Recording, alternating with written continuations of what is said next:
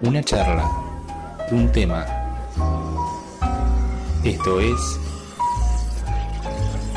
Reflexiones de Medianoche con Gabriela Bachián, el licenciado Mariano Bellisi.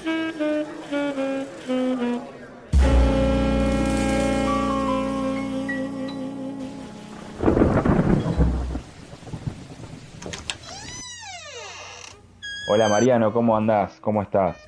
¿Qué haces, Gaby? ¿Cómo estás? Muy bien, la verdad que ya tengo que decir que somos cábala con la lluvia, ¿eh? está lloviendo nuevamente acá en la ciudad, en la mesa eh, ya que es nuestra, pero está lloviendo. Parece Sí. que es algo que ya es habitual. Eh, como siempre, pareciera que, que nos acompaña la lluvia en todo momento. ¿Cómo estás, Gaby, vos? Muy bien, muy bien, la verdad que, que muy bien. Eh, hoy tenemos un tema eh, bastante interesante, bastante Sí. interesante, que, que, bueno, que ambos eh, decidimos poner acá en la mesa y que tiene que ver Sí. con el tiempo, ¿no? O sea, Sí. vaya, vaya cosa interesante tenemos para reflexionar un poco, si no es el tiempo Sí. justamente, ¿no? Mira, vamos a arrancar con una... Te voy a hacer una pregunta.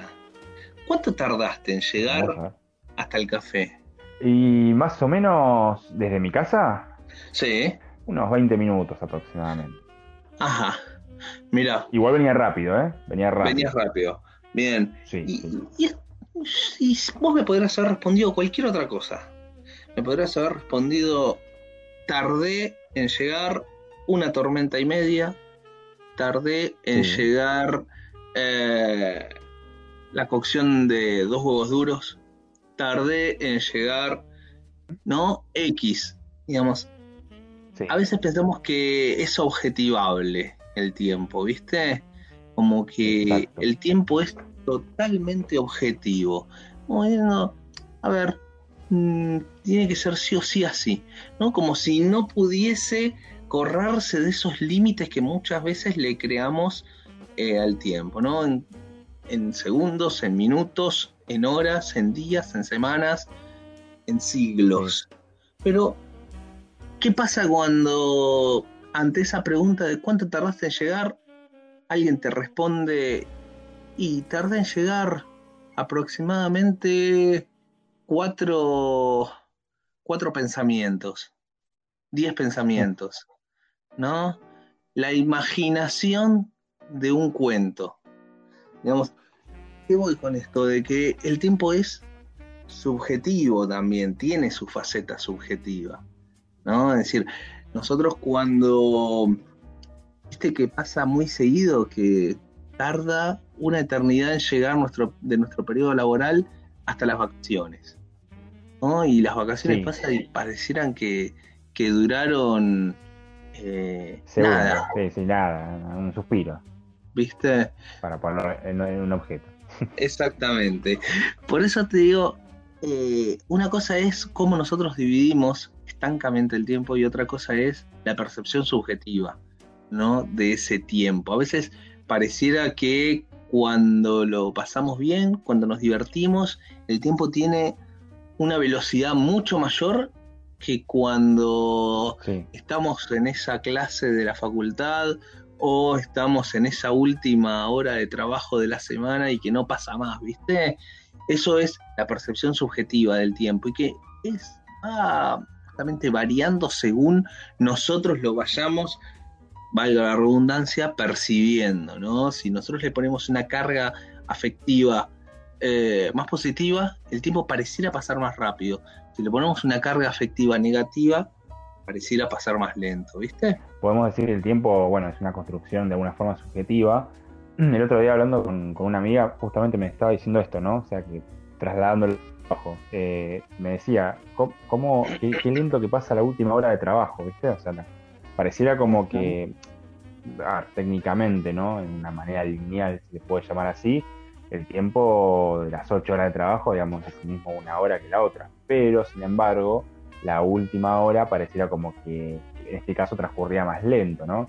Y hablaba justamente de esto y también, digamos, de eh, cómo pasaba tan rápido, como vos decís también, en cuestiones que tienen que ver con vacaciones, con momento de ocio o momento, digamos, en que uno está más en una cuestión de esparcimiento que eh, teniendo que estar atado a un lugar, ¿no? Como en el caso de trabajo. Y esta cuestión subjetiva que, evidentemente muchas veces la vemos como una cuestión lineal, ¿no? Al tiempo, como que un comienzo, un final, pero que eh, en ese transcurso eh, pareciera que en algunos puntos se acelera mucho y en otros es como que se hace más lento.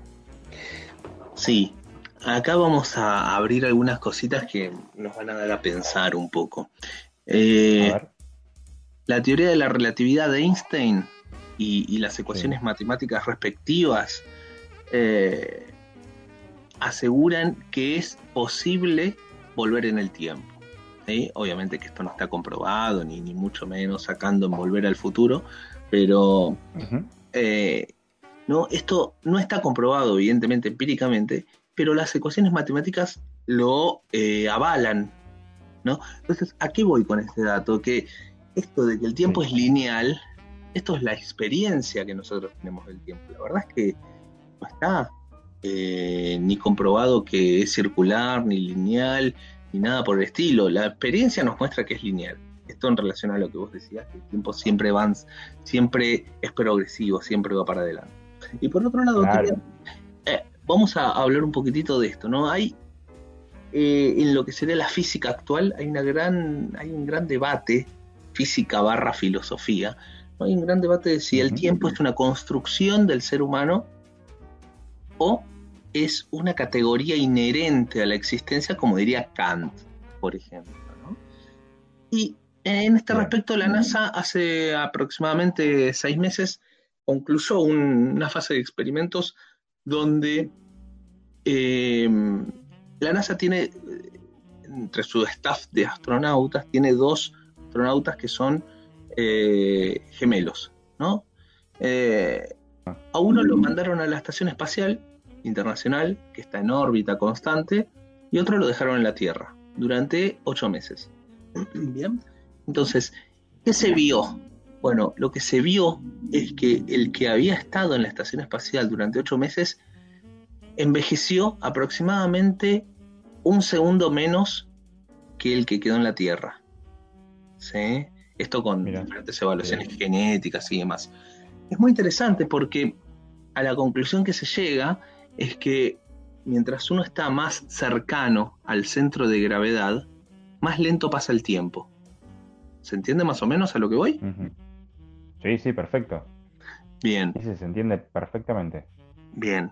Ahora, eh, acá se abren un montón de posibilidades, pero entre otras cosas, ¿no? lo que nos demuestra es que ni es una construcción del ser humano, ni es una categoría propia de la existencia. ¿sí? Es una mezcla entre ambas. Y entre esos datos objetivos que mucho no nos interesan, nos tenemos que quedar con la percepción subjetiva, como hablábamos al principio. ¿sí? Uno que puede vivir eh, y cómo medimos, mejor dicho, no que puede vivir, cómo medimos esa existencia, cómo medimos esa percepción subjetiva del tiempo en la cantidad, calidad y cualidad de las experiencias que vamos atravesando en la vida. Y ahí volvemos a lo que decíamos antes, ¿no? Si la mayor parte de mi vida la voy a pasar disfrutándola, o, o mejor dicho, también padeciendo poco, eh, no sufriendo en demasía, eso va a hacer de que evidentemente la vida me pase mucho más rápido, ¿no? A veces, viste, cuando se dice de un bebé o de un nene, mira, ya está re grande, pasó volando, ¿no? Y por ahí pasaron dos años, tres años. Y sí, porque evidentemente es una experiencia que disfrutamos, ¿no? Entonces, pero por ahí en esos tres años pasó algo, pasaron un montón de cosas que nos parecen viejísimas. ¿Qué pasa hoy en la pandemia, Gaby? Hoy en la pandemia, y sobre todo en el 2020, que hubo varios meses de confinamiento, lo que se produjo fue una distorsión total del tiempo. No sé si te habrá pasado, pero a mucha gente le pasó que uno se imagina febrero del año pasado, febrero del 2020, y en algunas cosas parece que fue hace muchísimo tiempo pero uno después se acuerda en abril, mayo y piensa que fue hace re poquito tiempo. Hubo una distorsión de esa percepción subjetiva del tiempo muy marcada. No sé si te habrá pasado a vos. Sí, hay una. Sí, sí, sí, totalmente. De hecho, digamos, precisamente estaba hablando con un amigo de eso.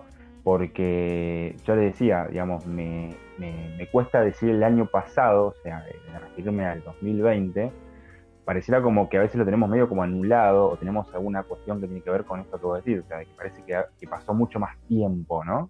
O sea, que meramente un año, ocho meses atrás o nueve meses atrás, parecía como que estamos hablando de hace una eternidad. Y en esto que tiene que ver con el tiempo, que justamente es la parte, digamos, que donde la cuarentena por ahí más eh, pudimos vivirlo de esa forma. Al principio, por ejemplo, en mi caso, eh, al principio de toda la cuarentena, cuando, digamos, no, no, no, tenía que ir a trabajar, estaba en casa, eh, también hubo ahí como una irrupción en el tiempo, ¿no? Como esto de no, a veces estar como desorientado incluso del día, ¿no? O sea, como que uno se empezó a dar cuenta en, esos actos o en, esas semanas de que también un poco eh, la rutina o aquellas cosas que hacía es la que va marcando el tiempo, ¿no? En esto que, vos decías al principio de esta conjunción entre la construcción, ¿no? Del tiempo propiamente dicho por el, por el ser humano, también lo que tiene que ver con esto que decías del estudio de la NASA y, la cuestión que tiene que ver con, el universo, ¿no? Con, las teorías matemáticas, con todo esto. De hecho, venía eh, leyendo eh, un, un, experimento que habían hecho eh, dos grupos de samaritanos que habían eh, tenían un edificio y tenían que ir a 20 cuadras a otro edificio a dar una conferencia eh, sobre, bueno, obviamente sobre ser una buena persona, etcétera. Y les dijeron al grupo 1 que estaban llegando tarde, que, se apuraran. Y al grupo 2 le dijeron de que les sobraba tiempo, que estaban todavía con un montón de tiempo por delante para poder llegar. En el medio de, de esas 20 cuadras pusieron una persona que estaba, digamos, que se sentía mal, que estaba tirada en el piso, para ver quién de esos dos grupos ayudaba a esta persona. Resulta que aquellos del grupo, digamos, que le habían dicho que tenían que llegar rápido, que estaban llegando tarde, eh, no directamente no lo ayudaron. Preocupados en llegar al, edificio que en ayudar a la persona.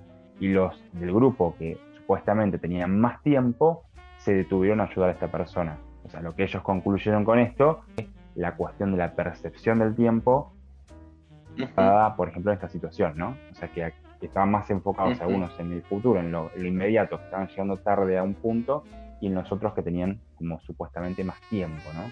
Para otras cosas. Sí, sí, totalmente. Es muy, muy claro, ¿no? Cómo el tiempo, o cómo esa percepción subjetiva del tiempo juega un papel muy importante al momento de tomar decisiones, como vos decías, las rutinas. Las rutinas en la cuarentena fueron totalmente trastocadas y a partir de eso lo que hizo fue que eh, nuestra percepción de los días cambiara. ¿no? Nuestra percepción de los días, de las semanas, esto de no saber en qué momento del día estábamos. Me pasó que eh, a muchos pacientes tuve que hacer una indicación muy directa y muy concreta de cuando te levantás de la cama, sacate el pijama, ¿sí? Sacate el pijama, vestite como si fueras a trabajar, ¿no? O vestite para andar por lo menos de entre casa, pero sin la ropa con la que uno duerme. Porque esas pequeñas situaciones hacen que uno modifique la percepción del día, ¿no? O por ejemplo, eh, no sé, si tenés algo rico para comer o si tenés algo que vas a disfrutar mucho, déjalo para el fin de semana, por más de que del lunes a viernes igualmente no trabajes déjalo para el fin de semana para seguir delimitando esta eh, decisión temporal entre los días hábiles y los días de disfrute, que en teoría serían los días eh, sábado y domingo. Entonces, a partir de eso, eh, uno empieza a estructurar, a estructurar perdón, la mentalidad nuevamente como si tuviese por lo menos una rutina muy endeble, por lo menos una rutina básica. Y te digo más, Mariano, eh, en la cuarentena misma también se vio mucho el tema de insomnio, o sea, mucho el tema de eh, esto de, cambiar, ¿no? El hábito de sueño, esto de, velarse o de, velarse, perdón, eh, o quedarse hasta las 4 o 5 de la mañana despierto, eh, porque obviamente también, ¿no? O sea, al no tener esa rutina diaria de tener que ir a trabajar o de, digamos, de cumplir con ciertas obligaciones, hicieron, digamos, que justamente también se rompa esa cadena, ¿no? O sea, la cadena de sueño, el tema de, dormir mal, de, empezar a, tener problemas para, para conciliar el sueño. Eh, y se ha visto en, muchas personas esto. Sí, y no solamente eso, sino que a partir de, esta ruptura de rutinas, también los procesos biológicos del cuerpo se fueron modificando. ¿sí? Porque no es lo mismo uno dormirse eh, a las 11, 12 de la noche para levantarse al otro día a trabajar, que dormirse a las 4 o 5 de la mañana como si estuviera de vacaciones. ¿no? Es, es, muy, es muy particular lo que pasa de que mucha gente cuando se toma dos, tres semanas de vacaciones, no llega a modificar tantos los hábitos como en las primeras dos semanas de cuarentena. Eso es muy particular. La cuarentena nos eh, modificó hábitos que a veces no las podemos modificar ni siquiera con las vacaciones. Entonces, el tiempo, cómo percibimos el tiempo, eh, es muy importante porque nosotros no percibíamos esos días, esas semanas como de descanso. Lo percibíamos atravesado por el matiz de la preocupación, del contagio, de un posible contagio, de em, si vamos a conservar la fuente de trabajo o no. Claro, también por la ansiedad, la ansiedad, digamos, de la incertidumbre que generaba la cuestión de que no sabías cuándo iba a finalizar eso que esa cuarentena. Digo, porque en unas vacaciones uno sabe que se toma 14, 21 días y hay una determinada fecha en la que tiene que volver a con su vida, digamos, habitual. Exactamente no Continúa la estructura. Claro, continúa la estructura, ¿no? Porque esos 14 o 21 días te siguen dando una estructura. Vos sabés que tal día tenés que volver. Entonces, eso te da un sostén, te da una estructura que te contiene. En cambio, acá era, bueno, indefinidamente parecía, ¿no? Esta cuarentena. Entonces, en algún punto nos desestructura. ¿Por qué? Porque el marcar el tiempo, el preestablecer los límites temporales, mentalmente nos ayudan a sostenernos en lo que sería la cotidianidad, el desarrollo vital, etcétera. ¿no? Es decir, que no sea todo lo mismo. Por eso decía esto de, bueno, lo lindo dejémoslo para el sábado y el domingo. Por más de que lunes a viernes no tengamos nada para hacer, ¿sí? Pero lo lindo vamos a dejarlo sábado y domingo, ¿no? Tal cual, tal cual es una manera también de, digamos, de seguir eh, pudiendo, digamos, manejarse dentro de, digamos, de, en este caso tuvo la cuarentena y que no uno no, hacía muchas cosas, o sea, la mayoría, digamos, eh, han estado ahí sin trabajar varios meses o, semanas. Eh, y bueno, también esto rompió esos esquemas, o sea, trajo algunos, algunas problemáticas que, quizá, eh, obviamente en un contexto normal, y esto no hubiese sucedido, no, no, se hubiese planteado y no, no hubiésemos aprendido tampoco, ¿no? pero creo que, que, es lo fundamental también esto que vos decís, y que también, como, como comentabas recién, eh, le dabas a, tus pacientes, ¿no? Como directivas, esto de, bueno, vestirte igual, eh, tratar de que no sea, digamos, que no consideres todos los días tampoco como, como que son iguales, ¿no? Porque eso también, de alguna forma, eh, en la cabeza a uno le juega para atrás, porque empieza, digamos, a, decirlo mal, mal y pronto, a echarse en vago, ¿no? Como que, bueno, estamos uh en pijama y estamos así, y bueno, es un poco también una forma de manejar ese tiempo interno nuestro, ¿no? De, poder ubicarnos, ¿no? En, qué, en qué lugar estamos. Sí, em, es que la libertad total, la libertad total, y cuando me refiero a libertad total me refiero a el no tener eh, ninguna delimitación temporoespacial, eso nos juega en contra, porque las rutinas, los sostén desde lo, o sea, alguna actividad programada, podemos ponerlo laboral por caso, ¿no? Pero esas, esas delimitaciones ayudan a que nosotros podamos sostenernos. Cuando no está ese sostén, aparece la ansiedad, como decías antes, ¿no? Y esa ansiedad genera también cambios biológicos, cambios eh, muy sustanciales en el cuerpo, en las rutinas. Pero vos fíjate lo importante de que el tiempo esté organizado, esté estructurado.